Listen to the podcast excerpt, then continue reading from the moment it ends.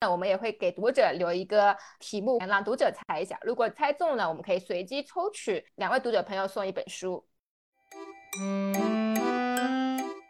他也为我们追溯了一下对于女性身体的迷思与偏见。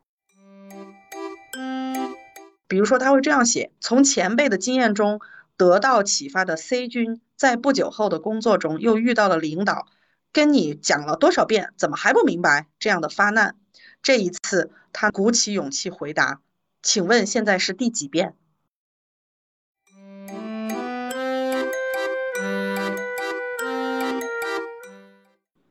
Hello，大家好，欢迎来到一播客，我是圆圆。那今天呢，圆圆请到了两位好友，分别是来自广西师范大学出版社的春卷，还有国际天君的阿米，要给大家打一声招呼吧。Hello，Hello，大家好，我是国际天君的阿米。Hello，Hello，大家好，我是广西师大出版社的春卷。那我们今天的主题呢，就是一个非常好玩、有意思的主题，叫做非正经推书啊。那到底有多不正经呢？不，我们是正经的在工作。对，很正经。嗯，对我们今天讨论的话题呢，会涉及到，比如说啊，天气很热、汗流浃背的时候，要看什么书降温呢？然后我们在打游戏、王者五排射手辅助，该看什么书补补内功呢？冲浪的时候，如果被气到了，应该看什么书？等等等等。那节目的最后呢，我们会有一个小彩蛋，所以一定要听到最后哦。哎，最近确实很热，反正北京这边是特别特别特别的热。我不知道你们两个，上海也特别的热，三十天能不热吗？真的超级热，所以这个时候一定要读一下一本书来降降温，对吧？那，呃，我先开始吧，我先抛个砖。引个玉，好，可以。我我要推荐的这一本书叫做《成为三文鱼》，那作者呢是挪威的冰岛啊，一听就是国籍就很凉快的一个地方。然后呢，它开头有一段有一段给大家念一下，就非常的凉快啊。对对对，你快快给大家降降温。嗯，是的，好。想象我们正处于挪威的峡湾之中，东岸的冰川将晨光反射出粉红的阴影。水面时不时被跃入空气中的银色影子搅动，提醒着在这里我们并不是孤独的存在。这时，一种粉碎的声音打破了沉默，犹如头顶的一阵冰雹。那是有节奏的压碎塑料管中的饲料颗粒的声音。五十万条三文鱼很快就要进食了。我们一天的工作刚刚开始，他们的也是。养殖在大西洋三文鱼生来饥饿。而，他们的工作也很简单，增重。为什么等一下，我听到最后，我听到最后，怎么觉得像是我的工作呢？或者是三文鱼的工作？这不是我们在出版社的工作，每天增重，每天增重。嗯啊，确实是，我觉得，我觉得我们在读这个，如果听众在听我们说这个降温书单的时候，一定要仔细的跟着我们读的这个内容去想象，对吧？这样你就能感觉到降。我刚才其实真的跟着你去听的时候，我感觉真的至少降了，至少降了零点五度，我觉得。好的，好的，那三文鱼可以降零点五度啊，那接下来一本可以降多少度啊？春卷。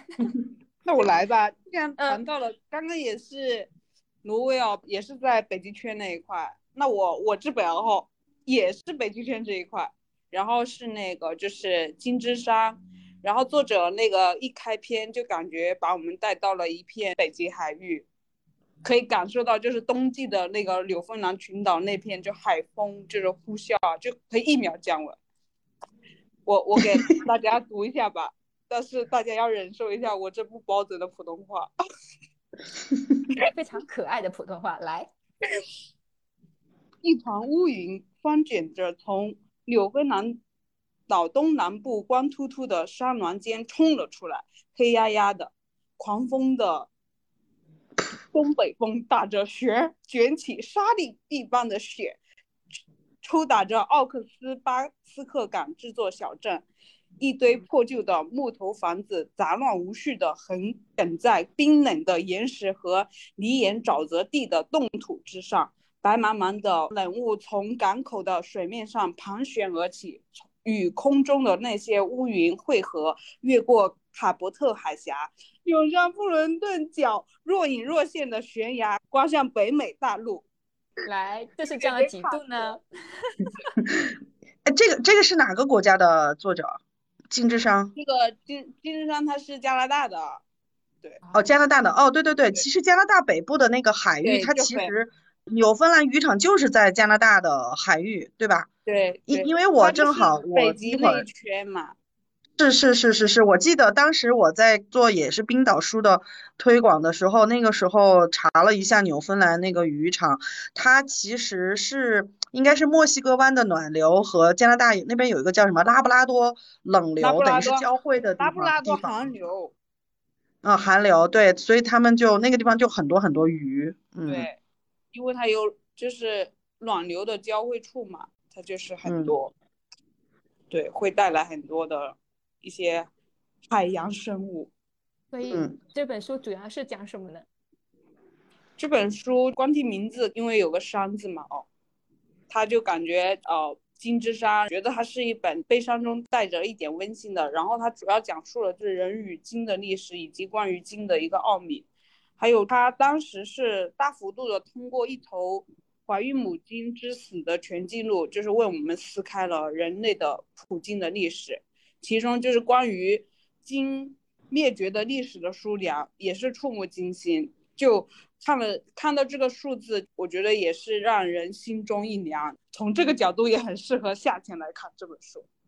当然是说的心凉凉吗，对，心凉，不仅要凉，从视觉上能够读他的文字感觉到一丝凉意，然后你的心还会跟着凉一下。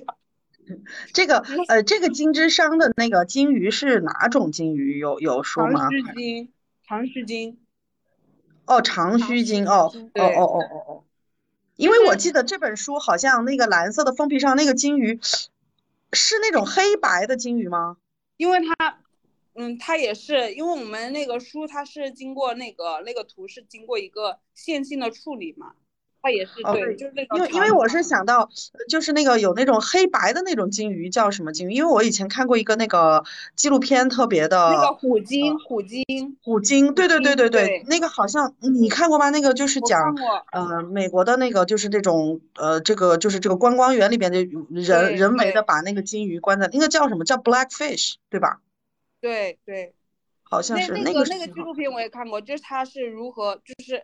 因为他那个虎鲸，因为虎鲸的智力很高嘛，然后他不是把它培养成那个就是表演嘛那种哦。对。然后，但是虎鲸它是体验孤独感的。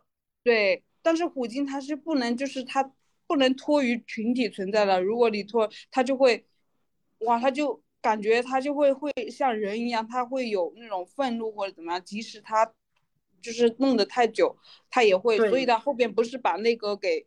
咬死了嘛，对吧？对，就把他的饲养员给咬死了。嗯，但是我看那个很震撼，然后我看了那个纪录片以后，就决定以后再也不去这种地方看这种动物表演了。其实我当时，我之前最早还去过圣地亚哥的那个海洋馆，还看过那个叫霞木那个那个那个虎鲸，但应该不是那个咬死人的那只吧？应该。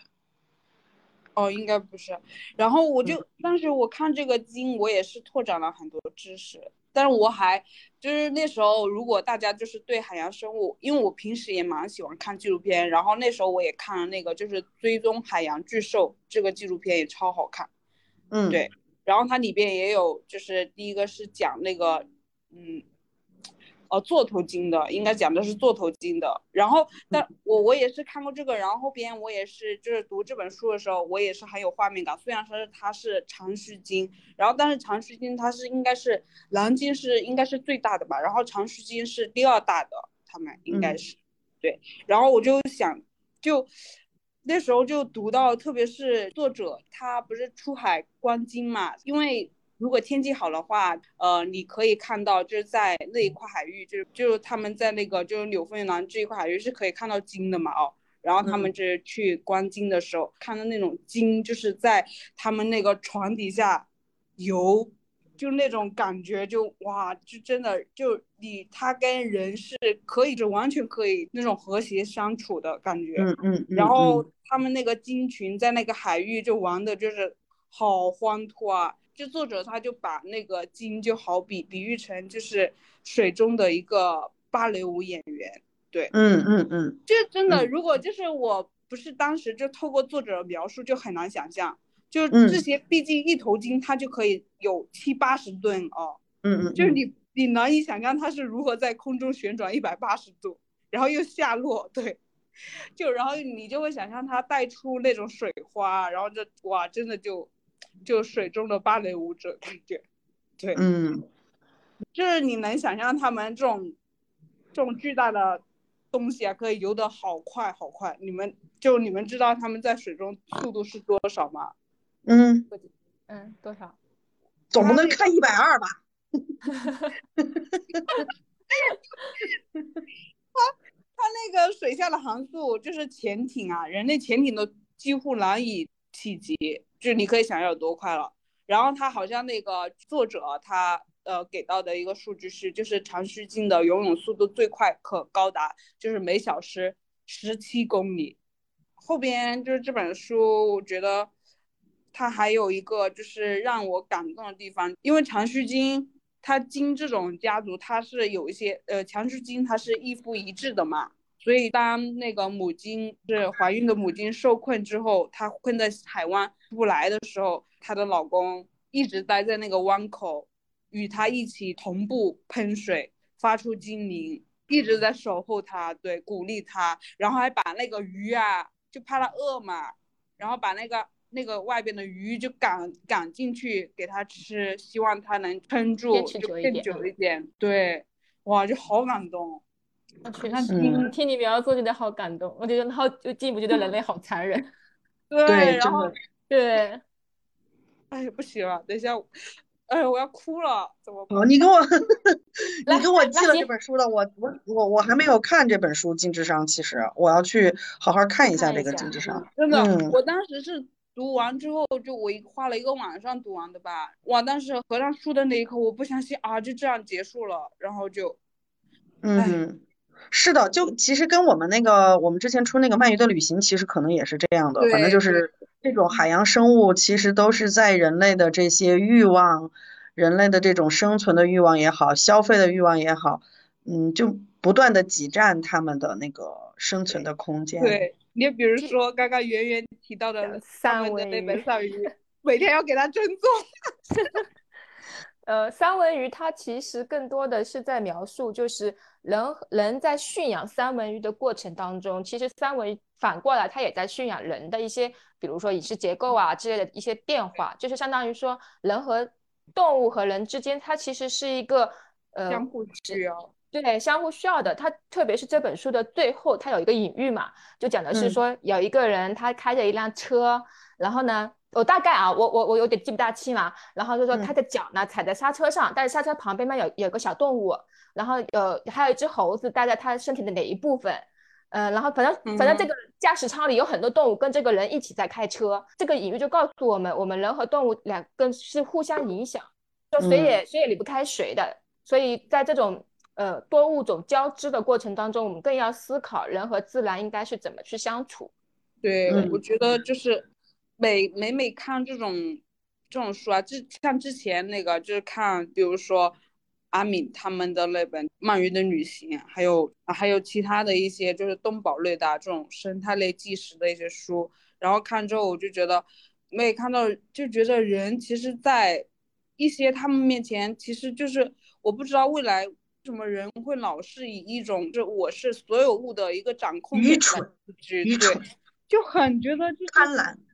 对，就觉得人真的有时候就就原来那个题作者他在那个金智上里面，他不是他考据人与鲸的历史，他的时候他写到就是其实人跟鲸它都是同属于一个祖先嘛，然后后边是分离，他们就去到了海洋，然后我们到的陆地，哎，然后但是你看最终我们那时候还有一个更触目惊心的事实，就是在二战期间哦。就是鲸就是一个，他们是作为一种活靶子，就是被猎杀，就是被当做一种演习，就是武器。那时候潜水艇啊，不是用于战争的时候，然后那时候就是鲸作为他们的一个活靶，直接就作为一个演习的对象。对，他们就是天哪，我我觉得对，要是看看你的这本书，我觉得我肯定我的内心会跌落，肯定是一个冰点。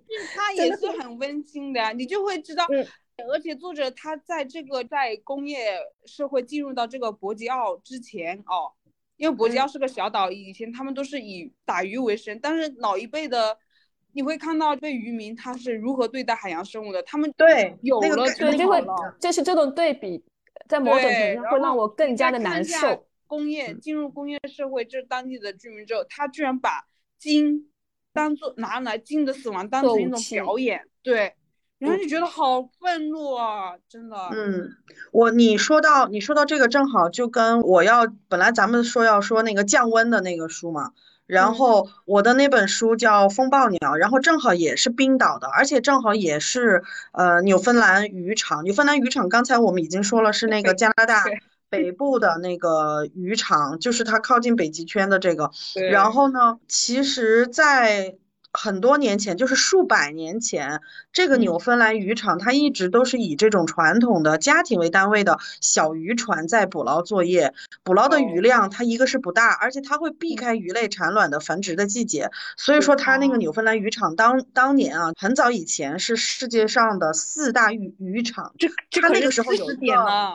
文科生哦，这个时候对，那个时候号称号称就是说纽芬兰渔场是踩着鳕鱼群的背脊就可以上岸，你觉得就是很有画面感，就是这样这么富饶的一个。哦，一下我也冷了。嗯，但是在二战以后啊，二十世纪五五五六十年代的时候，他就开始了那种现代化的捕捞作业。我觉得这个可能在那个《金枝商》里边，《三文鱼》里边，大家可能都在说这个事情。就是他在那个时候以后，就是大型的机械化，那个叫拖网捕捞船就开始使用了。它一个小时就一个小时哦，就可以捕鱼。数百吨，这个是什么意思呢？就是十六七世纪的时候，一个传统渔船，一个传统渔船整个渔季捕捞量的两倍，而这个大型的机械化捕捞船一个小时就可以完成这个量。对。然后，但是我们那个年代，二十世纪五六十年代，是来自全世界各国的渔船都跑到这个地方来捞，大量的在这个捞捞，结果。最后的事实就是在那个二十世纪末的时候，也就是一九九几年，一九可能几几年末的时候，呃，芬兰渔场有芬兰渔场已经消失了，啊，就是没有。现世界上本来有四大渔场，现在只是变成了三大渔场。因为因为我我这本书是北北欧的这个冰岛的作家，嗯，可以说是。冰岛的一个很有代表性的一个文学大咖，然后呢，他呃，他的名字叫艾纳尔·卡拉森啊，他呃写了这么一个《风暴鸟》，非常薄的一本书，大概就是你可能一天的时间就可以看完一百来页，一百多页，嗯，对，然后呢，是吧？我看完了，看完了，对对对，但 我还没开始看。圆圆看完了，然然后这个讲的就是在这个北极圈这个极寒风暴下，一群船员有一个船叫海鸥号，就是那个船员和大自他们遇到了风暴，然后和这个大自然搏斗的这个这个故事。然后为了给大家降温，我就给你们选了几几段啊，我念一下。这个书里面吸引我的点就是它非常的冷冷峻，就是这个文字本身非常的冷峻，没有什么抓嘛，但是。是，其实如果真的进入到他所讲的故事情境，跟随他进入那个故事环境，你会觉得其实是非常。呃，可怕的灾难，非常戏剧化的场面，但是只不过作者以一种非常就是寻常的方式在讲述。那比如说他在我就给大家讲啊，他说他就他就说他们这些人都在那个呃甲板上，他们遭遇到了风暴，会发生什么事情呢？就是那个风暴特别特别冷，会立刻就冻住船上每一个物件。你可以想象一下，一群船员在那个船甲板上，然后什么帆啊，什么各种杆啊，各种网啊。立刻就是那个水就被冻成冰了。然后他写道：“他说，不过虽然这冰体的外观有如冰川或冰晶雕塑一般，可是开凿之后便发现，要将它们凿穿击碎也没有人们想象中那么困难。敲在铁栏或者钢绳上的得力一击，就足以清理出一大片地方。若是力道干脆又敲准了位置，甚至可以清出半米有余。啊，就是我给大家介绍的是，就是。”他们那些船员有一个呃干活，就是在上面凿冰，就不停的凿冰，这边凿结结了冰，然后他凿，但是可怕的是他凿着凿着吧，马上隔壁刚刚凿了的，然后转过来这边又又起来了。然后就反反正这个肯定会，你可以想象一下，我敢肯定，你想象了这个以后，就会在这个炎热的夏天感到丝丝的寒意。他说，几击之后，原本完全消失在冰墙底下的船舷又重新出现了，还跟之前一模一样。这时候凿冰才成了某种乐趣。湿漉湿漉漉的脸庞从防风帽檐下向外张望，瞧见一根粗如铜底的钢绳。于是这名船员朝上面敲打几下，钢绳。就凿在机凿之下又出现了原貌，包裹在外的冰层又随之碎裂，冰层碎成大大小小的裂块，或是洒在甲板上，或是随风飘散。有没有有没有感觉到凉意？有，然后 确实，我要刚刚讲一下，讲讲那个画面，它就全是就是那个风暴中，又是风雨，又是冰雪，又是冰渣子。然后那个，然后这还有一个有有一句我专门选出来的，呃，给大家读一下。船长很擅长判断，每当看见一道高浪即将击上船身之时，他便高喊。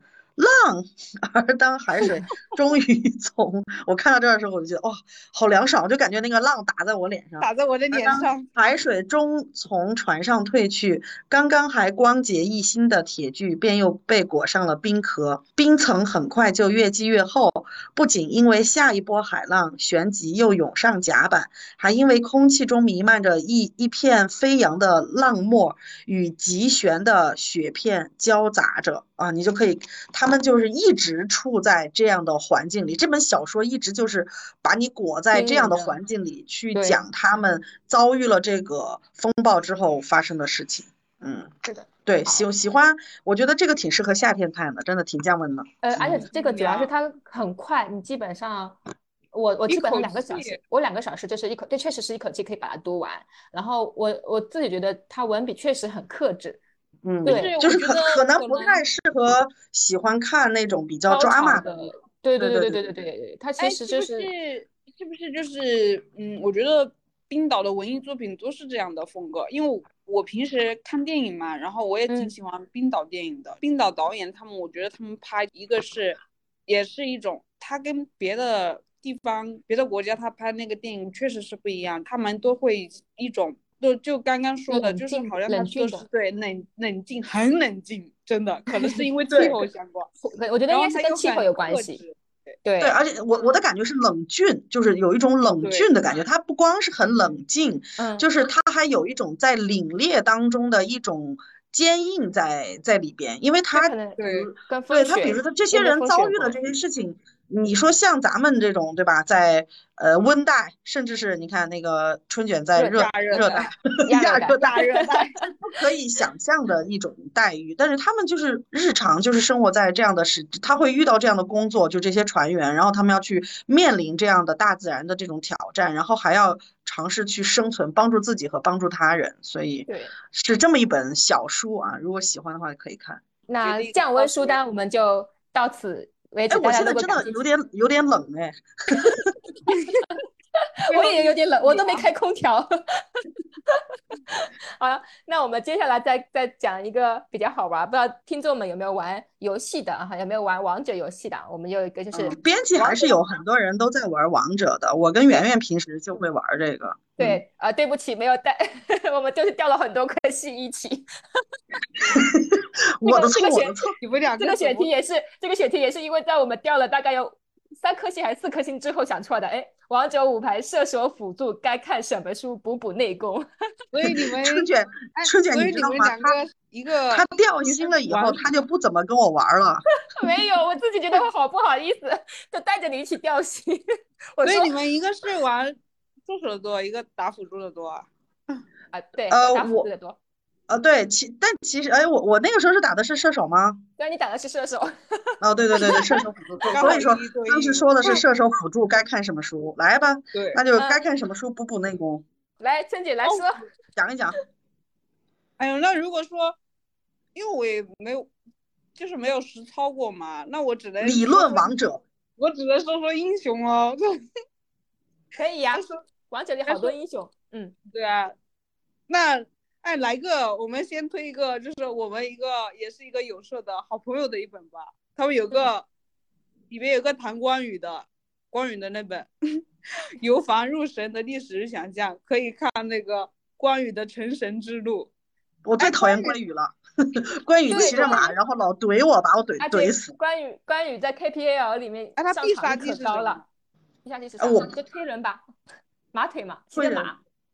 对。我没玩过关羽，他的大招好难，我也没练过。他那个刀一劈可以收残血。关羽耍大刀，那还有一个吧，那就是刘邦。如果说英刘邦吧，刘邦好像感觉在王者里边算是一个比较冷门的英雄哦。我见刘邦，刘邦其实蛮厉害的哈。对，但我排但这些关羽和刘邦，我好像都没怎么练过。因为我看看别人打刘邦的时候，他不是有句台词嘛？嗯，他叫那个春风吹又生，长草要逐根。然后我就对，然后我一看到这个，我一我一听到他念这个台词吧，然后我就想起我们那本专制主义统治下的臣民心理里边有一个对他的一个心理分析哦，因为我就觉得哇，真的是好形象。我说，哎，看来搞游戏设计其实要懂一点历史嘛，看来很懂，人家肯定很懂吧。对，就是他们那时候，项羽不是就是刘邦打败项羽之后，不是他就心急皇帝位嘛，然后他也要自然而然迫于他们的他的手下也要要求封王封侯嘛，哦，就不得不得不封那个韩信啊，然后还有彭越他们为王侯，但是刘邦毕竟他对于这些桀骜狼驯的一些。异姓王侯也不放心，所以他为了当初他不是为了将他就给他的子孙留下一个太平的天下，不是也把就是韩信啊、彭越啊，不是一一铲除了吗？然后就感觉那时候就就感觉啊，任何王朝就感觉都存在于一种明争暗算的漩涡之中，把共同的敌人打倒之后，战胜者就是为了权力分配而发生出一些一系列的明争暗算。你看那时候，你完全升华了我对于这个游戏的理解。这里边这个游戏里面还也有韩信，也有韩信，所以我下一次要是看见刘邦把韩信给干掉的时候，我肯定就会想起你说。但是韩信是打什么的呀？韩信是打野，打野的。对，韩信很厉害。我去组个局，把这些人拉进去，看下谁厉害。对呀，对呀，对啊，像像我们我们有的时候组五排的时候，都会去组相关的嘛。比如说我们有五个朋友都去，就是把《西游记》的那那几个西游的角色都组在一起，是吧？嗯，对你下次春卷，你下次你可以试试先练一下什么关羽啊、刘邦啊这种边路，因为我跟那个圆圆打射手和辅助，你可以打边路，或者他辅助也可以，我去边路。边路边路老师看草看图也就能就好了，没有。然后然后我们一边打游戏，然后我们一边打游戏，川九一边在给我们解释这个台词，这个人物台词。对对对对对对，这个人物的心理。好，再再给他重复一遍：专制主义统治下的臣民心理，这是专门讲刘邦的，对吧？哦，不是，他是就是分析，就是对，讲很多每个就是君王啊。君王的对君王心理的一个分析，就是为什么哦，当时臣民要拍君王的马屁，然后就是哦，然后为什么就臣子之间要攀龙附凤，就是讲到刚刚讲韩信，韩信之前也是萧何给哦，不是韩信是因为那他也是所谓那时候也是因为攀龙附凤吧，然后我感觉有这点意思才投奔到投奔到刘邦的嘛，他之前不是刘邦的人啊，对啊，然后后边。所以他的用处就是帮刘邦除掉项羽嘛。那那后边他除掉，所以他也考虑到自己的一个危机。但是，他确实是一名，哦，就呃，作者就在里边写，他确实是一名很了不起的一位大将。但是他作为人臣，确实是不懂，就是太天真了，就是可能情商比较低。嗯嗯嗯嗯。后边项羽后边项羽的比较。游戏里边还有项羽，游戏里边也有项羽，也打打边路。哎，那我觉得你这本书其实还真的是挺适合那个看一看，补一补内功，然后了解一下，就是理理清自己的角色，然后在这个游戏里边应该怎么辅这个这个这个这个核心。哦，他那个刘邦出现不是他的第一句就是不客观来说，我是个好人。这句话简直，我说有点暗讽吧，暗讽这个角色，这个台词。对，台词很有意思，我觉得我们下期可以专门出一期。哎，专门我来，我们来一个分析这个台词的吧，每个人物的台词为什么要这样子，然后套一下。可以呀。对对对对对，这个挺好。阿米有什么推荐的书吗？啊，我我呢，因为因为我平时玩这个游戏，就是我我还是。还是比较经常玩，但是就是日常玩，呃，不会特别去钻研啊。比如说那个很多比赛什么的，我都不会追的那种，就是埋头只顾玩的那种，然后没有什么研究。然后我就可能我就找了一本书，我感觉这个书呢，算是上算得上是一个基本的给这个王者五排补内功的书。但这个书特别的奇妙啊，叫《昆虫的奇妙生活》，可能你会觉得这个跟王者有有什么关系？但是我跟你讲啊，我仔细看这个书的时候，哎，它其实它本来是个那 个昆虫科普，然后就是讲这个世界上，就是我们大家人都觉得我们运转着星球，是吧？但是其实并不是，其实这个世界是被这些昆虫运转着，就是世界上有很多很多各种各样的这些昆虫，然后这些昆虫自己和它们昆虫之间，它们的这种生态的关系、技能、策略、心机。各种方，各种故事都在这个《昆虫的奇妙生活》里边儿。嗯，它是一个一个的小段子，然后告诉你各种各样的昆虫，它的一些就是奇技淫巧，特别的有趣。是一个挪威的女生命科学家写的。嗯，但是呢，我把它，我这次的介绍，我就从那个王者五排的角度去介绍它啊。就是我我发现这个根本就不是一个昆虫科普，这个是一个王者的武功秘籍。我觉得绝对是有相关，我我给你看啊，特别绝，特别绝，呃，那个圆圆你听啊，呃，这个地方它呃，其中那个就是第三章，第三章的那个名字叫做吃还是被吃啊？这一章这一章里头开篇他是这样写的，成功还是会拿人 对，他是这样写，他说成功重生的秘诀很简单，你只需要活得足够久。久到能够繁殖后代，而为了活着，你就需要食物。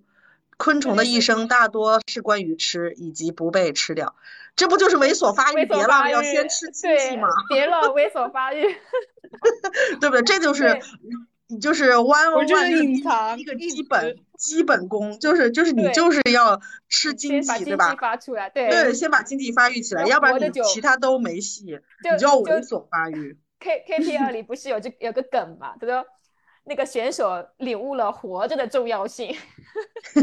对对，所以其实你看，就是那个游戏里边的那个道理，其实在生生存上、生活上，也就是这个自然界也是这样的。然后特别绝，你看，然后还有他说，既然要么吃，要么被吃，这一残酷又简单的生命法则是命中注定的。那么，昆虫为了避免被其他生物大快朵颐，就走起了极端。它们可能东躲西藏，用伪装来隐藏自己，或者装成其他东西，最好是一些危险的或者不能吃的东西。这不就我说这不就是什么躲草？躲草，然后还有变身、伪装，对不对？对不对？我我当时想，然后然后这个书里边就讲了各种各样，就是有这些技能的这些虫子。然后我就想，那你就跟那个游戏里游戏里边，呃，什么变身，什么瑶啊，什么裴擒虎啊，什么张飞啊，对吧？然后什么还有可以隐身的百里啊、鬼谷子啊，什么打那个，我平时特别喜欢打那个。呃，打那个法师那个妲己，对，然后妲己对妲己来说，这样的小小的这种很脆的，你就只能躲草啊，对吧？就就带走人，对，就特别逗。就是就是这本书里边讲了很多，就是昆虫的它的一些奇妙的生存技能，但是你都可以延展的去看啊，嗯，然后然后你看还有一个，我给你们讲一个虫子的故事吧。这个虫子我当时觉得特别。挺有意思的，这个虫子的这一章叫做“无畏的搭车客”，它就是讲有的昆虫是依靠别的昆虫为生的。我给你念一段啊，他写的挺挺逗的，因为这个书当时是得的是挪威的文学奖，虽然是个科普书，但是它的描述特别的好。啊。这样说的，五月的一天，我正在户外的阳光下坐着，一只奇怪的胖甲虫悠闲地爬过我花园里的桌子，蓝色、蓝黑色的，闪闪发光。它看起来像是借了一件小了三号的燕尾服，腹部的卵怀得太满，从翅的后缘鼓了出来。在挪威。语里，它叫做春甲虫、五月甲虫，或者叫做复活节甲虫，并且适应性和它的名字一样强。然后这个甲虫会怎么样呢？就是它一次性会生可能四万个卵。然后呢，他说卵会孵化成紧张兮兮的小幼虫，六只足上都长着硕大无比的钩子啊！就这样的小幼虫，它们干嘛呢？它们全部都能聚集在花儿上，就在那些花儿上，四万个卵啊，都在那花儿等着抽。他说等着生命的抽奖是什么意思呢？就是他们要坐到蜜蜂的身上，然后去到蜜蜂的家里。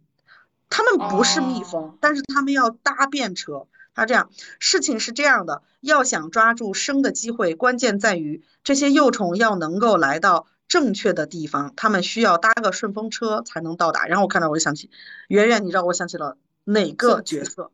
孙策，开着 船带人撞。对对对对对，但是但是我我我我不打孙策，是别的人打孙策，但是我是一般打，比如说打那个甄姬，适合跟甄姬，或者是那个小乔。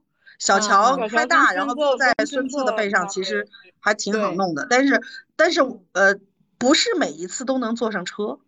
对，就是这个技能组合要配合好。对对对对对，就是手慢了你就按按不了上船。对对对，而且所以我要在正确。但是一旦配合好，那你就。无敌就是对你，你带你跟着车了，你就可以很快就是去支援，去去进攻嘛。然后我，然后这个虫子就很有趣，这些虫子就是四万个小虫子在那个花上，他们就等着大抽奖。来了一个蜜蜂，他们就会用钩子勾住那个蜜蜂的身体，然后就坐上车了呀。但是蜜蜂是有很多种的，他们只能去一种蜜蜂的这个家里，所以说有的。大部分的虫子会搭错车，就是搭错车了，把你把你把你带到敌方水晶。对对对对对对对，搭错车就不行了。然后他们搭了车以后，就会去往这个蜜蜂的巢穴干什么呢？他们静静的躺在巢里，把这个司机的花粉就啄食一空。至于饭后甜点，他们一般会狼吞虎咽的吃掉本来是巢穴的合法居民，就是那个野生蜜蜂的幼虫。哦。然后呢，他们酒足饭饱就变成蛹，等到春天的时候，他们又化成虫子，然后又这样从头来一次，觉不觉得挺挺可怕的？有这样雀巢的感觉。对对对对对对对对对。不光是吃别人带回来的花粉，然后还要吃别人的幼虫。对呀。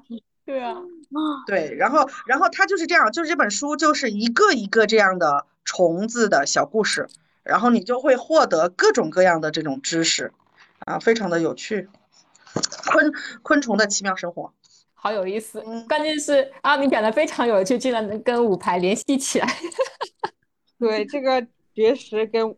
绝了，对，绝了，真的是绝了。是的，那那现在我我要推荐的一本书就是啊，真的是跟游戏相关的，就是就是很有很相关的一本书，叫做《电竞资本论》。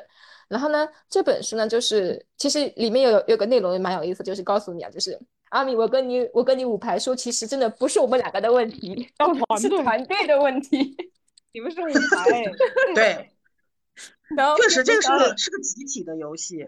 对对对，这个是集体的游戏。然后，呃，在如果是在比赛，因为现在还有电子竞技比赛嘛，对吧？教练的 BP 也很重要。就是大家如果关注呃这次的春季、呃夏季赛的话，就是 KPL 夏季赛的话，我们可以看到就是呃南京黑二的那个战队嘛，他呃对那个九哲教练他回来之后呢，南京黑二就一路从 B 组打打打打到了卡位赛，到了卡位赛他们输了，就他们胜率很高。这里面其实也。讲到了，就是说，呃，在电子竞技里面，其实一个是靠可能选手的一个个人的能力，当然也靠也靠了很多，比如说团队的，呃，对，然后经济的预算，然后那个那那个是游戏经济的那个算法，然后教练的一个呃布局啊，战略布局啊什么的。当然，这本书它的重点还是在讲，就是说我们现在中国呃电子游戏已经慢慢是已经其实蛮发达了，算是啊。对吧？然后它差不多有一千五百亿的一个电竞市场和资本生态。那么这个一千五百亿的电竞市场和资本是呃生态，它到底是怎么形成的？然后它到底是怎么去获取利益的？特别是那些俱乐部们，他们又是怎么运作的？呃，包括说，其实说起游戏啊，总是我我每次跟别人说游戏，总是心里有点忐忑，因为觉得好像有点不务正业。没有了呀。那其实现在电子竞技来说，它其实已在慢慢的在被呃纳入正统的运动会项目。呃，因为杭州亚运会没开嘛，其实它本来是已经被纳入了亚运会的一个比赛项目了。对，呃，所以说对，其实所以说呃，现在呃也蛮蛮有意思的一个，我现在一直在追那个比赛，就一直在看比赛，也也挺有意思的，就是一种紧张的竞争感。就他们的目的就是要赢这种竞争感，我还蛮喜欢的。然后呢，刚有讲到就是那个一千五百亿的经济市场，我我我不知道大家是怎么样，肯定有人氪过金。对。然后呃，然后再讲一下这本书，它其实呃它也是由那个完美世界产业发展研究院出品的，所以说它是一个比较权威的一个关于电子竞技的一个，我把它称之为一个报告书。就是里面涉及到很多这个行业所有的一些细节，就所以如果你就是对电子竞技这个呃市场感兴趣的话，我觉得这本书是蛮适合。想要投资的，行啊，那我们就继续说怼人。就是我们有时候在打游戏的时候遇到很坑的队友，真的很生气，然后我一般是要喊滴滴代骂，让我让我队友跟我帮我骂的。那如果比如说你打游戏的时候，你冲浪的时候被气到了，应该去读什么书呢？就是一个要如何快乐的怼回去。嗯，吵架又没发挥好。这啊，我先说啊。对，这本书感觉就是一招制敌的，绝对。那行行行，那我先说吧。那我就说，对，就是呃，如如果要怼人的话，如果你真的有这种需求啊，就是我今我我。这个你在微博上去搜的话，你会你搜吵架又没发挥好，就这个词哈，还挺高频的。每天都有人都会说，哎，早上又跟什么地铁里又遇到什么样的人，哎呀，吵架又没发挥好之类的。就是有这本书叫做《吵架没又没发挥好》，它是日本人写的，是日本的这个森优子。然后呢，但是我这个森优子很厉害，就是一个女性，然后她。东他是东京嘛，东京人，然后毕业之后呢，就进入日本赫赫有名的西武集团。他白天哦是这个西武集团的很干练的高管，而且都是这个销售冠军，经常都是。呃，晚上他在银座的某个俱乐部还兼职做那个首席女招待。然后，而且他还是这个这个招，就是这个招待所，不是这个招待所，这个银座里边，呃，让俱乐部老板娘和后辈都非常骄傲的一个存在。因为他在行整个这个俱乐部行业不景气的情况下，使这家俱乐部夺得了银座的第一名。然后他结过婚，又离过婚，又离了婚，现在是一个自由自在的单身母亲。然后他一五年的时候，他就创办了，呃，以提高业务交流能力。提升个人印象为主业的这么一个叫做沟通事务所，专门帮助人做这样的事情。然后他就写了这么一本，吵架又没发挥好，就是专门教你怎么怼人。这个书的部分很简单，三个部分。第一个部分就是理论，第二个部分职场实践，第三个部分生活实践，就是很神奇啊，就是一本小小的很很好用的书。呃，分享。我就分享三个，就是书斋吧。第一个书斋，呃，就是呃，第一个书斋是他的理论的这个东西，我觉得说的挺好的。在战争年代，人们交战用的是兵器；如今，人与人的交锋主要是头脑和语言的博弈。当有人嘴贱时，战争的序幕便就此拉开。所以，我觉得，对不对？大家平时要有这种意识。呃，然后呢，其中他在那个实践部分还有。就是有很多很多具体的情境，他会叫你具体的方式，比如说他会这样写：从前辈的经验中得到启发的 C 君，在不久后的工作中又遇到了领导，跟你讲了多少遍，怎么还不明白？这样的发难，这一次他努鼓起勇气回答：“请问现在是第几遍？”随即从问题一出口，领导果然变得哑 口无言，一副自讨没趣的样子。所以，当商人的话明枪暗箭一般向你涌来时，你就佯装一脸无知无无知无辜的样子，原封不动的将装傻问题抛回去吧。回击的时候，记得语气尽量若无其事一点，要摆出一副心平气和、虚心讨教的姿态。不出意外的话，对方在被你戳到后。同样的情况就不会再发生了，啊，这他就有 很多这样的，我觉得挺激动的。这个非常有用。请问现在是第几遍？而且一定要非常的无辜，要非常的真诚，对对对虚心的去问，请问现在是第几遍？对，跟你讲多少遍，怎么还不明白？啊，你刚刚跟我讲了吗？请问现在是多少遍？请问现在是第几遍？一定要查一点。然后呢，还有，这个很难做到。那里边有很多的理论嘛。然后我觉得还有一个理论还蛮好用，叫钝的理论，就是矛盾的钝。他说，首先要钝一点，但是他这个钝是迟钝的钝，他是说迟钝。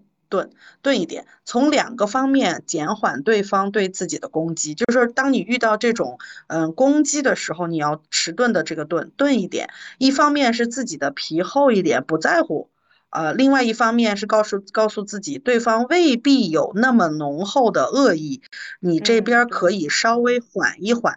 这样的话，就是在前期可以减少这个冲发生冲突吵架的机会。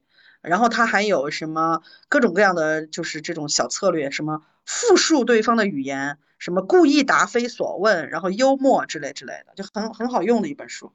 啊，感觉好实用啊！感觉好实用啊！对，我要去仔细仔细研究一下，然后记住这些金句，然后打游戏的时候怼回去。对。我接下来是我要给大家推荐一本，然后这本书的书名叫做《论自己和大众的无知》。然后这本书我当初是拿来也是送给别人的，送的时候我可忐忑了，我就觉得自己在骂人，不对我，对我好怕，就是到对方我在骂和骂我和他。但是这本书我觉得还还蛮有意思的，就是作者是皮特拉克。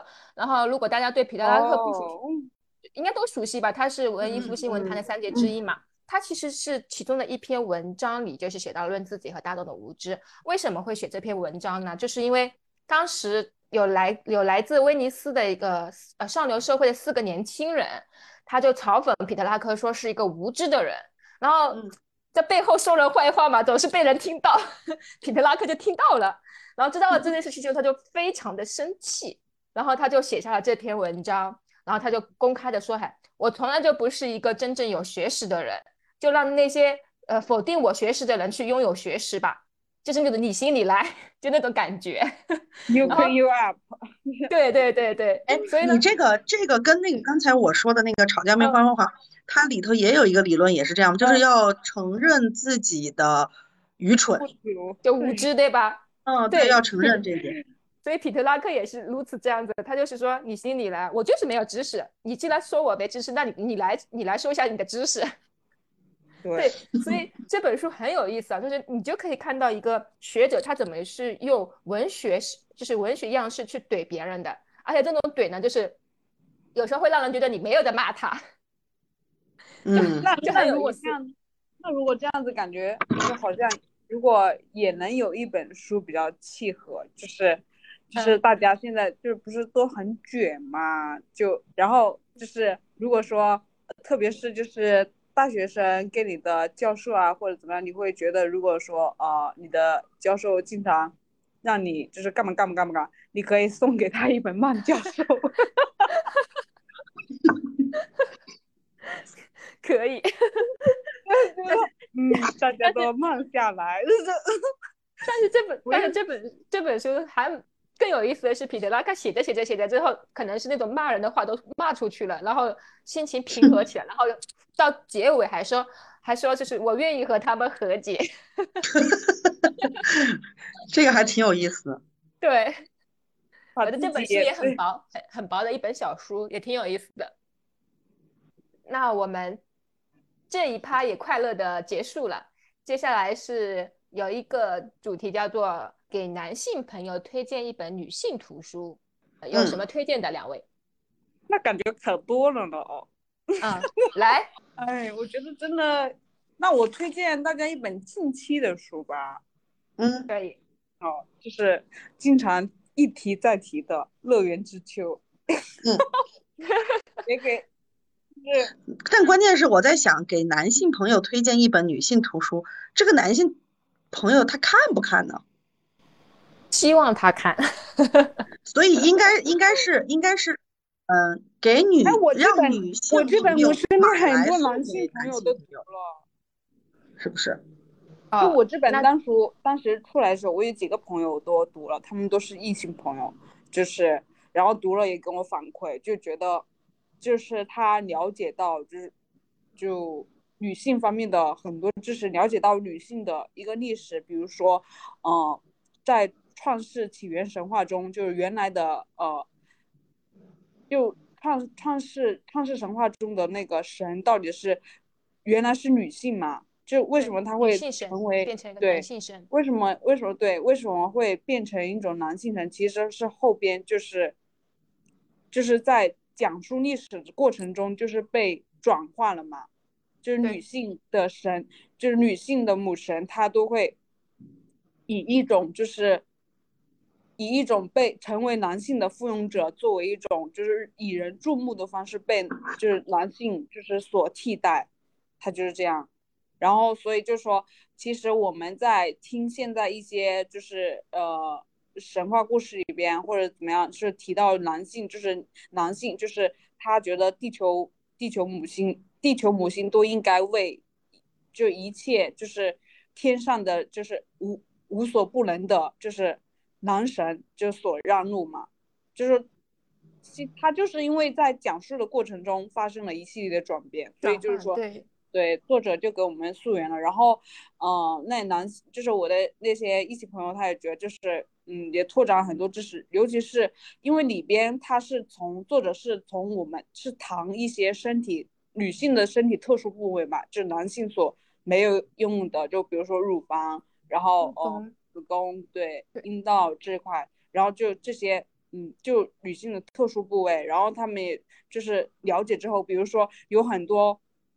对于，对于那个就是他会谈到，就比如说乳房吧，它本来就是一个普普通的身体部位，为什么会变变，就慢慢变成一种就商业广告，就是所要突出，或者是所说会变成一种对一种就是带有一种色情的一种东西呢？为什么会变成这样？然后就说里边就是他对我们这种。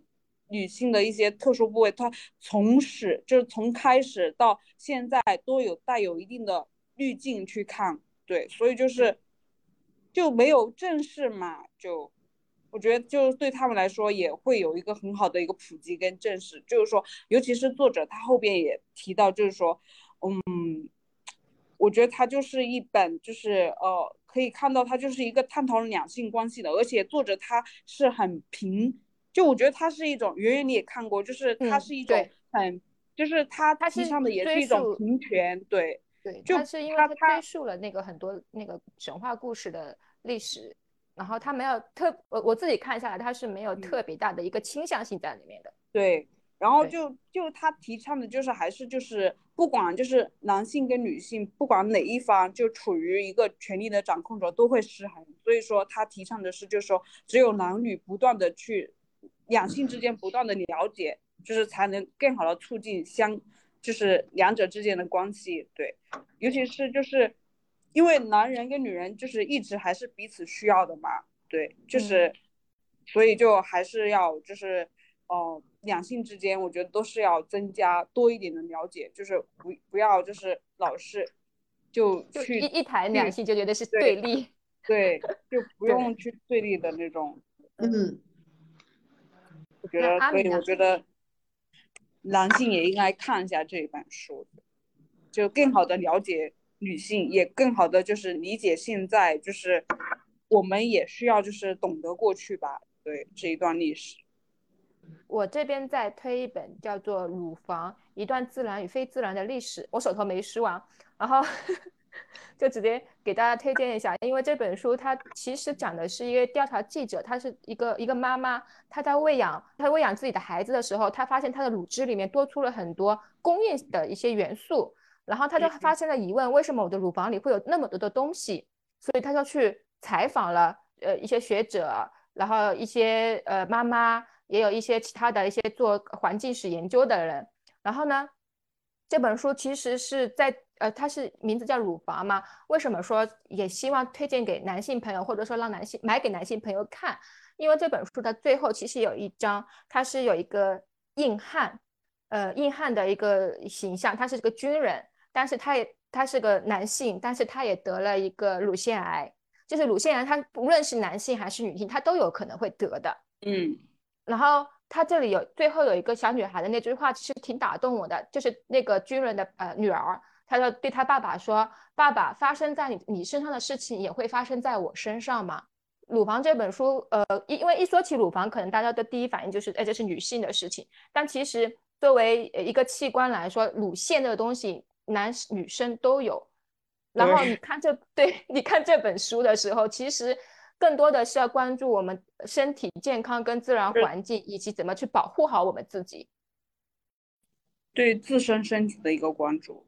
就刚刚补充一下，就是呃，比如说乐园里边，他嗯就提到，我觉得他就是，他也为我们就是追溯了一下，就是对于女性身体的迷思与偏见，因为就是自古以来好像就是女性身体就是她一直被渴望，然后爱慕，也被使用，然后甚至滥用，因为现在你会看到就是很多广告拍摄都离不开它，是吧？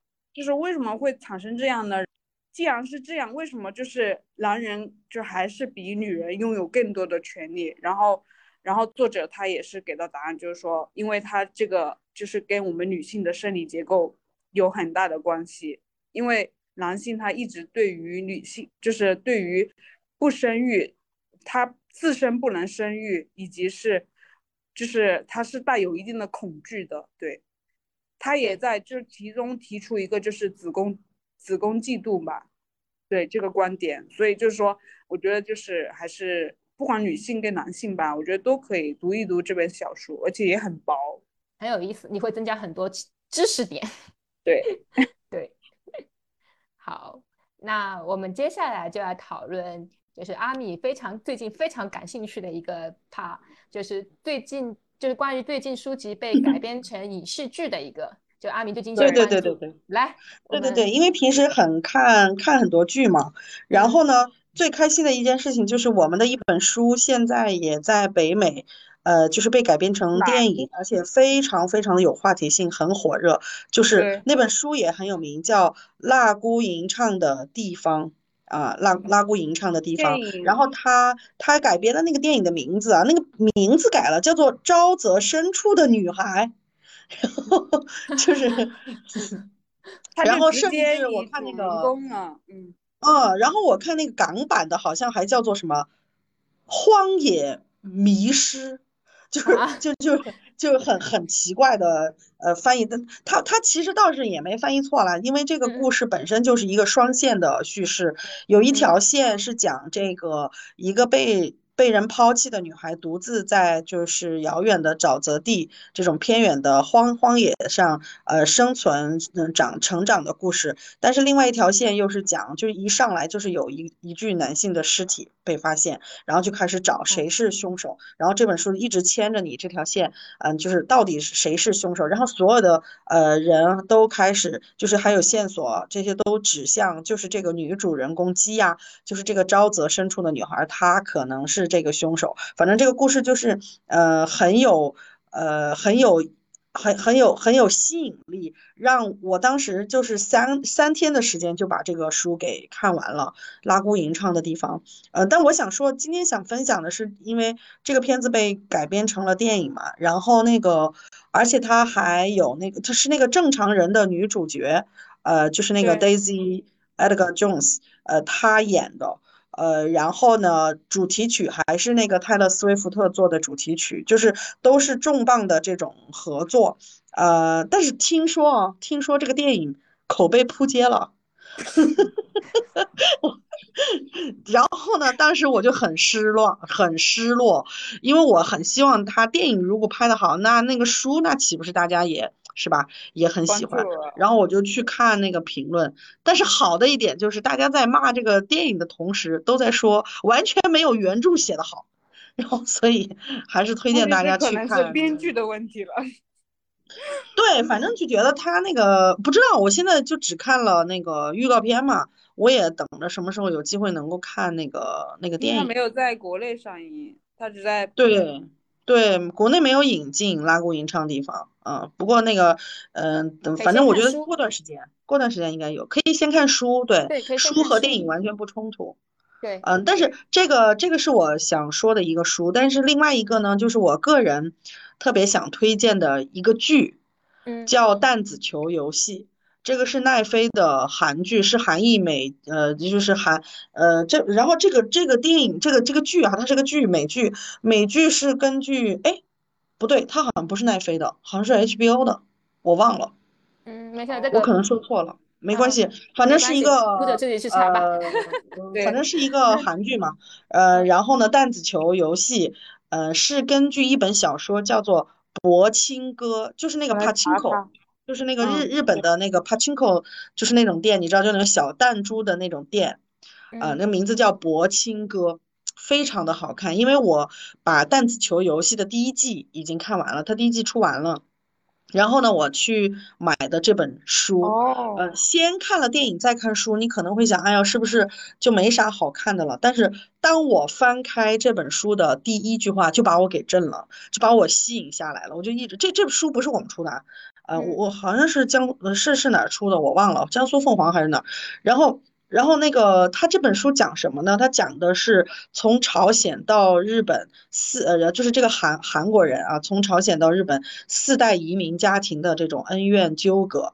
嗯，就是在一九二零年的时候，日本殖民韩国的时候，殖民韩国的渔村渔村，然后到一直讲到日本大阪，然后经历了二战和朝鲜战争，然后最后还经历了九十年代末日本的泡沫经济时代。它等于是横跨了这些年代，然后涉及到了很多的地点，比如说韩国的渔村、日本的大阪、东，然后现代的东京和纽约，就是在这种很复杂的历史背景下，它整个书和整个故事，呃，这个剧都是在描述这几代人他们在家家族和故乡融入和归属、金钱和信仰这些系这一系列问题上的一些关系和。矛盾，然后他的这个女主人公是一个，呃，目不识丁的小渔船主的女儿，在一个他就是说，呃，在在这样的一个时代，他拼尽全力试图与家人生存下去的这么一个故事，然后呢？当时我看了以后，我翻开那本书，因为这个是个朝韩裔美籍作家，叫李敏金，他写的，就是你知道韩国人经历了这种，就是过去的这种自己的这种历史，包括嗯民族的这种分裂，就是他们有很多的，就是说是一个怎么说呢，是有故事的民族，对吧？就这些人，然后呢，我看。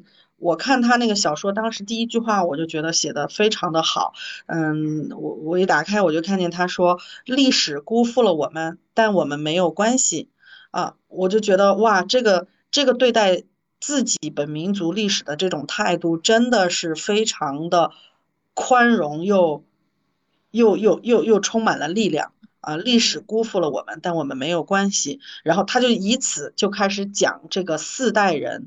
的这个故事，然后这个在那个剧里边，呃，就是这个女主角，呃，老年的这个女主角，就是她是从这个女主角小的时候、中年的时候、老年时候在讲，啊，年轻，呃，年轻的时候那个女女演员还挺漂亮的，那个老的那个女演员是我最喜欢的，叫做尹汝贞，我不知道你们知不知道是对不对得上号，就是那个尹汝贞，就是，嗯，就是那个什么我的老年朋友们。是有个韩剧，反正反正就是她是国宝级的韩国女演员。呃，我那个就是那个演那个季春奶奶那个，对，就是那个酒神小姐。对对对，季春奶奶，对对对，就是她。呃，然后她她演的一个电影让最打动我的就是那个酒神小姐，演一个老妓女。然后呢，嗯，她怎么说呢？就是用那个我在豆瓣上看到那个介绍写的特别好，就是呃韩它展现的是那个韩国社会老年人的情色国度，主角普渡的不只是欲海，还有老主顾好死的渴求，等于是他的那些老主顾最后就是很残酷的一个话题，他希望就是就是说自杀。然后呢，自己没有这个能力，老了以后没有这个能力自杀，然后他去帮他们实现这个愿望。然后他这个当当年他是个妓女嘛，他这些都是他老主顾，所以呃，然后就是老妓卖身不忘慈爱，不失自有尊严，就是就这这这几句话也写的挺好的。就是那个酒神小姐，当时那个尹汝贞就给我留下了很深的印象，她就在弹子球游戏里边演这个女主角。呃，就就就是也也演的非常棒，嗯，这个剧已经出完第一季了，然后第二季要也在也在筹备中。苹果 TV 的。啊，苹果 TV 的，对对对对对，好像是这个剧还花了很多很多的钱，就是这个的投资是很大的。然后回到就是说那个小说《柏青哥》，嗯，我只能说这个剧非常的精彩，尤其是那个剧的开头的，就是开开篇的那个片头也非常的拍的非常棒。但是我在这样的基础上再去看柏青哥的那个小说，仍然没有失望。就是他仍然给我更丰富维度的一种讲述，而且那个文字特别的干练，非常的犀利，就是绝不呃拖泥带水，就讲这个故事讲的非常好，所以给大家力荐《博清歌》。好这这个感觉就是，我觉得有些有一些就是有一些剧跟书都是相辅相成的，就像那一年我看那个《正常人》也是一样，我是先看的小说，然后。我真的看小说的时候，我一口气哦，就是当时我是在飞机上，然后是也是当年就是他二零二零年嘛，那时候去那个上海书展，然后我是买了这本书嘛，哦，因为之前是看到那个剧的预告片，就是正常人，然后后面我就在书展上就买了这本书，然后买这本书我回去的，就是回桂林的那个就是飞机上，然后就看，然后我就一口气就看完，然后当时在飞机上我只看了看到了一大半，然后。一下飞机赶着就立马想着赶回家，就把这个小说给 看完。对，所所以你喜欢那个整喜欢那个 Daisy 是不是？对对对，就是你们那个是的。那你必须得去看拉姑吟唱的地方，那个沼泽深处的女孩。我会找资源的。到时候分享一下给我。但是但是但是但是真的，他们好多人说那个电影电影好像一般。哦，到时候我们自己评鉴一下嘛。嗯，对对对对对对对。然后后边很搞笑，我就我看之后，然后你知道我在车上的时候，我就坐那个机场大巴的时候，然后我就立马就找这个剧的资源。无缝链接，我看完书，然后我马上我就看这个。它剧其实它改变不大，但是它也还原了很多就是细节画面，然后可能也省就有一些。就是对话的可能有一些省掉，然后就是你这样子相互啊，就是对照看之后，然后你就感觉对，你就感觉更立体了。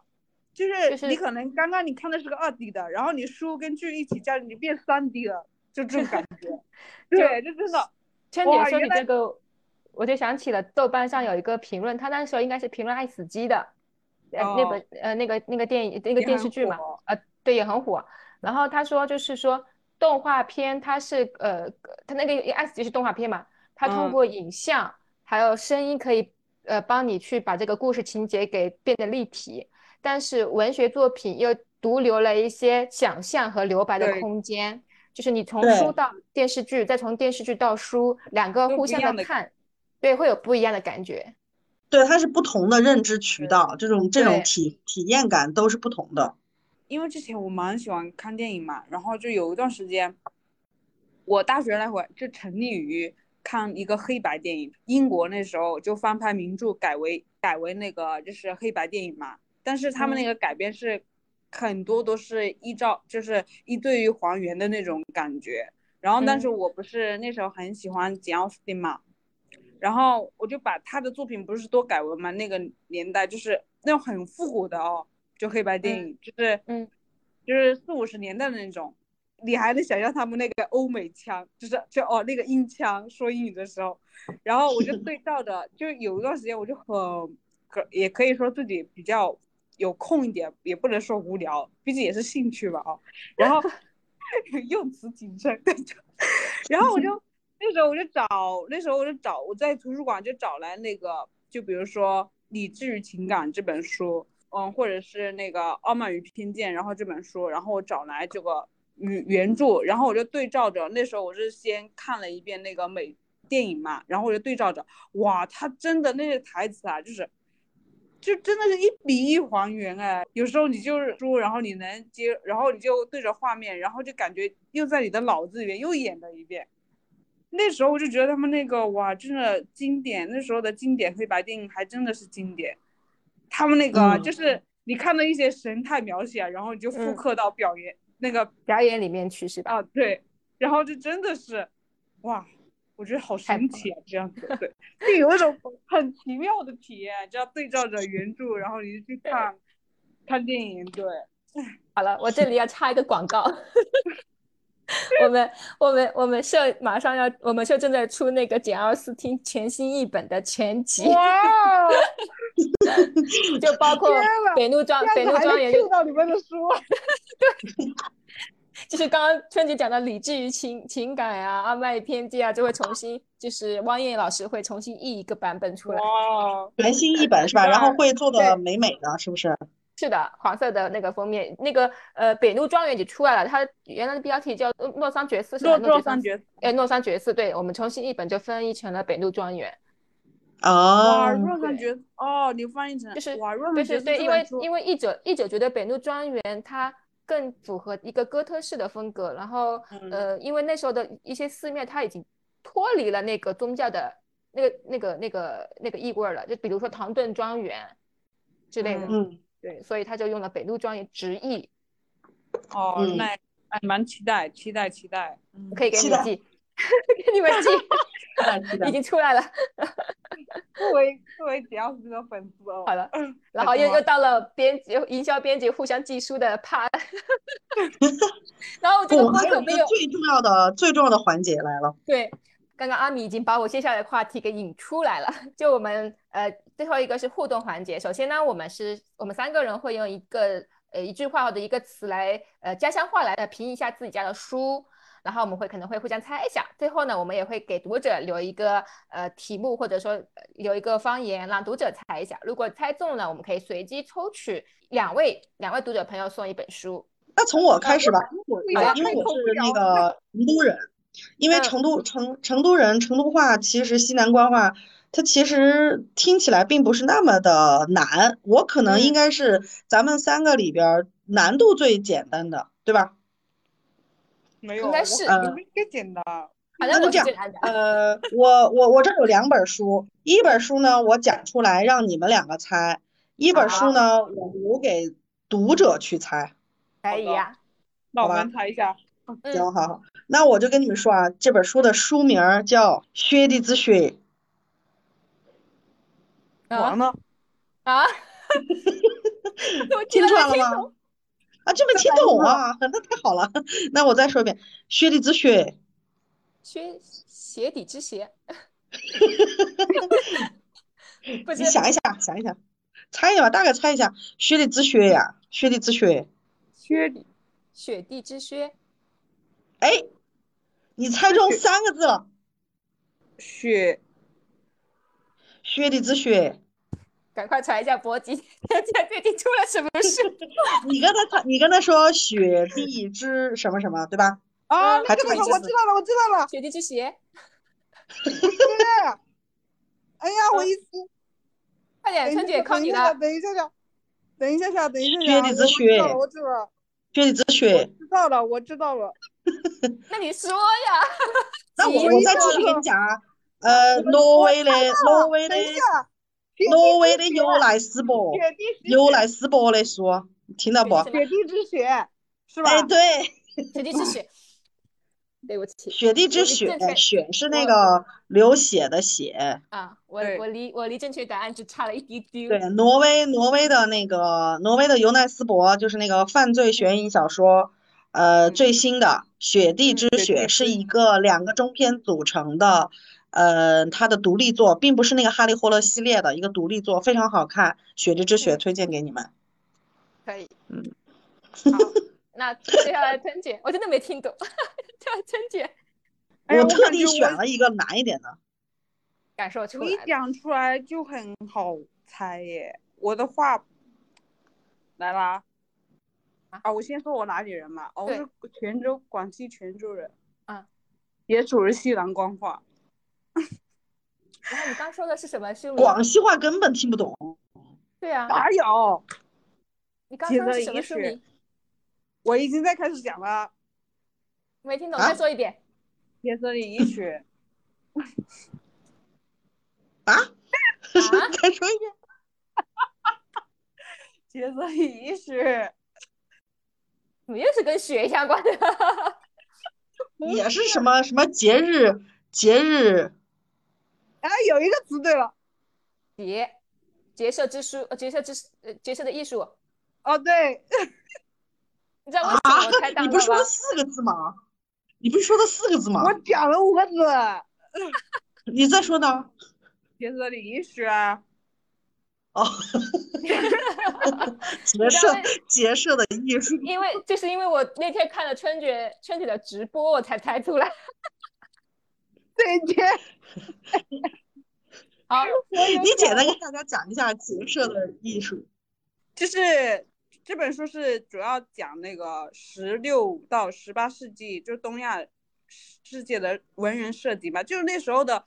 明就是那明清啊，那些士人结社啊，就是知识分子结社，就感觉他们感觉也有社群焦虑还是咋地，就是喜欢搞诗文的就组个诗文社，然后想了解书画呢就搞个书画社，然后想要搞交流医学啊就弄个医学社，就感觉也很卷他们。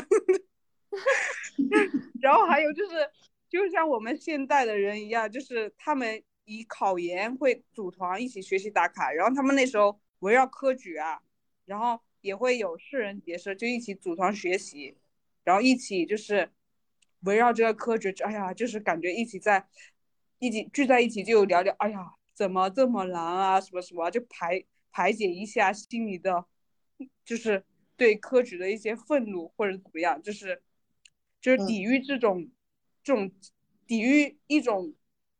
就科举所带来的苦闷吧，感觉那时候就相当于我们一群考研的人在一起，一起聊聊天，就是就是聊天解乏的这种感觉，对，就反正还蛮有趣的，对。我我我我我我我是浙江湖州人，然后我的话是吴语派，可能比较难猜。肯定很难猜，我觉得。对。人啊，其实人啊，其实得过那么怕。妈呀！啥呀？这是。人又是人，人啊，其实得过那么怕。呃，那个那个词，等一下，那个词可能在我们方言我是直译的，我们方言里没有这个词。人啊，其实得过老梅怕。什么人？什么几日得过什么？什么？对了，德国对了。德国。嗯，德国。你你再说。人啊，其实得过老梅怕。是你是是你最近做的书吗？等一下啊，德。我还没开始宣传这本书，因为我刚拿到样书。我天，那我当然知道，难上加难。我换一本，我换一本，我换一本。这是我们七影众的新书，我还没开始宣传。嗯，你讲一本近期的嘛？好的，生命使用手册。生命。生命使用手册，生命使用手册，这个简单了吧？太简单了，你这个太简单了，这个。刚刚刚刚那个是我们的青云中的一本新书，就是我们都是德国浪漫派。哦，我们都是德国浪漫派。阿娜，阿娜的是，阿娜是我，尤娜是我们。阿娜是我。对，阿娜是我，然后尤娜其实我们的意思，然后其实就是都是的意思。哦，你再说一遍。有啊，其实德国浪漫派。我们都是德国浪漫派。哦，阿娜其实德国浪漫派。这是什么？然后，然后我，你们还要猜一个吗？再猜一个吧。再猜一个。新新门卫，这个应该阿米阿米，你应该寻找门卫。对。我那个这个是最简单的。哇塞，我感觉你都把那个把那个寻找两个字都变成一个字，都吞进去了。它是是一个字，是不是？在我们方言里是一个字，它没有。如果如果我们也是一个字，锦锦，我们就是寻找的意思，我们就我们就是情。哦。好，那那我们给那个给那个听众听众留留留留作业呗，就让他们抽抽奖呗，互动呗。对，我们每人说一个吧。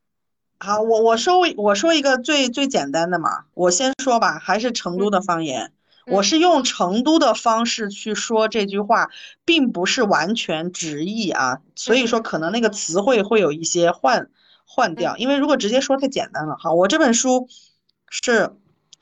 神明是啥子？神明是啥子？嗯，好，是就说说个说明对吧？还有哲学啊，这个这个书。那那我再说明一下嘛，我说我再用一句话介绍一下，但是那个介绍咱们还是用方言说，要不然就太简单了。对对对，可以。啊，呃，这个是诺贝尔物理学家那个薛定谔的书。哦。好的，听众朋友们，听听听懂了吗？来，阿米，我们再一起说一遍。呃，生命是啥子？这个是诺贝尔物理学家呃薛定谔的书。OK，好。那要要别人，我们是不是要人把这一句也打出来，还是只打？啊，不用不用不用不用不用，就说书名就可以。对对对对，好，春姐就说书名啊，那我。嗯，那我就来一本，也很简单，也是我们哦，预告一下吧，也是我们近期的一本书啊，我们大学问近期的一本书。等于是明知是大雾的选啊，明知是大雾的选择。我已经知道是什么书了。我 我听出来了。我也听出来了。对，这个很好猜。嗯，可以可以可以可以，你给大家介绍一下呗。嗯，就是这本书呢，就是讲。为什么那么多民国那时候民国民末的时候那么多人要去死呢？有那么多人，可以可以。好，那我们等一下，我们让春卷再重新讲一遍，读者朋友们呃，听众朋友们要仔细听啊。生与死，明知是大雾的选择，就是讲这本书就是讲的为什么那么多明末的人那么多呃四大户要去去死呢？呃，生与死要哪个做选择？嗯，好的，好，好，好，现在轮到难度最高的我了。无语，无语，无语，快来。对，呃，饭条加以钞票挂人家，会得坚持离大家呃比较焦虑。突然间一沉默。我，哦，对的，我我好像听，好像好像有点听，我听得懂的呗。来，我再重新复述一遍，大家呃就是猜到可以留言啊。饭条加以钞票挂人家，会得坚持里的焦虑。啊，介绍一下哈。已经介绍完了呀。啊，介绍完了。我我副标题没有念，我没有念副标题。哦，你念的不是副标题啊？我以为念不是副标题，念的是副标题。没有没有没有。他那句就是一句话推荐的。对对对对对。那那你那你单单拎出来说一下那个书名是什么吧。饭条加一钞票个焦虑，我知道是确实有点差不多。不是，我想问一下，你刚才是在介绍还是没有？现在念念书名，我重新开始吧。没事儿没事儿，我觉得刚才那样就挺好，我只是自己在问你。哦哦，好的。呃，刚刚是副标题饭条加呃一钞票个焦虑，然后对这本书的介绍是一钞票挂人家，我的坚持里大焦虑。行，好的，嗯嗯，好，那今天就非常快乐的一个下午时光，我们就聊了很多很多主题的书单，然后大家都可以按自己的口味去选啊。呃，今天也非常感谢春卷和阿米来到一播客，那我们今天就差不多到这里结束了。呃，最后的一个互动，大家记得去留言。谢谢大家。嗯，可以跟我们最后跟听完。如果大家喜欢，我们也许能安排下一期吧。下一期我们可以聊如何从动物的生存带到游戏的舞台。下一次会更多，或者或者聊对，或者聊聊那个王者游戏的人物对话的心理。对对对对对，对，好的，那谢谢大家的收听，那我们今天就到此结束啦，拜拜，拜拜，拜拜，拜拜。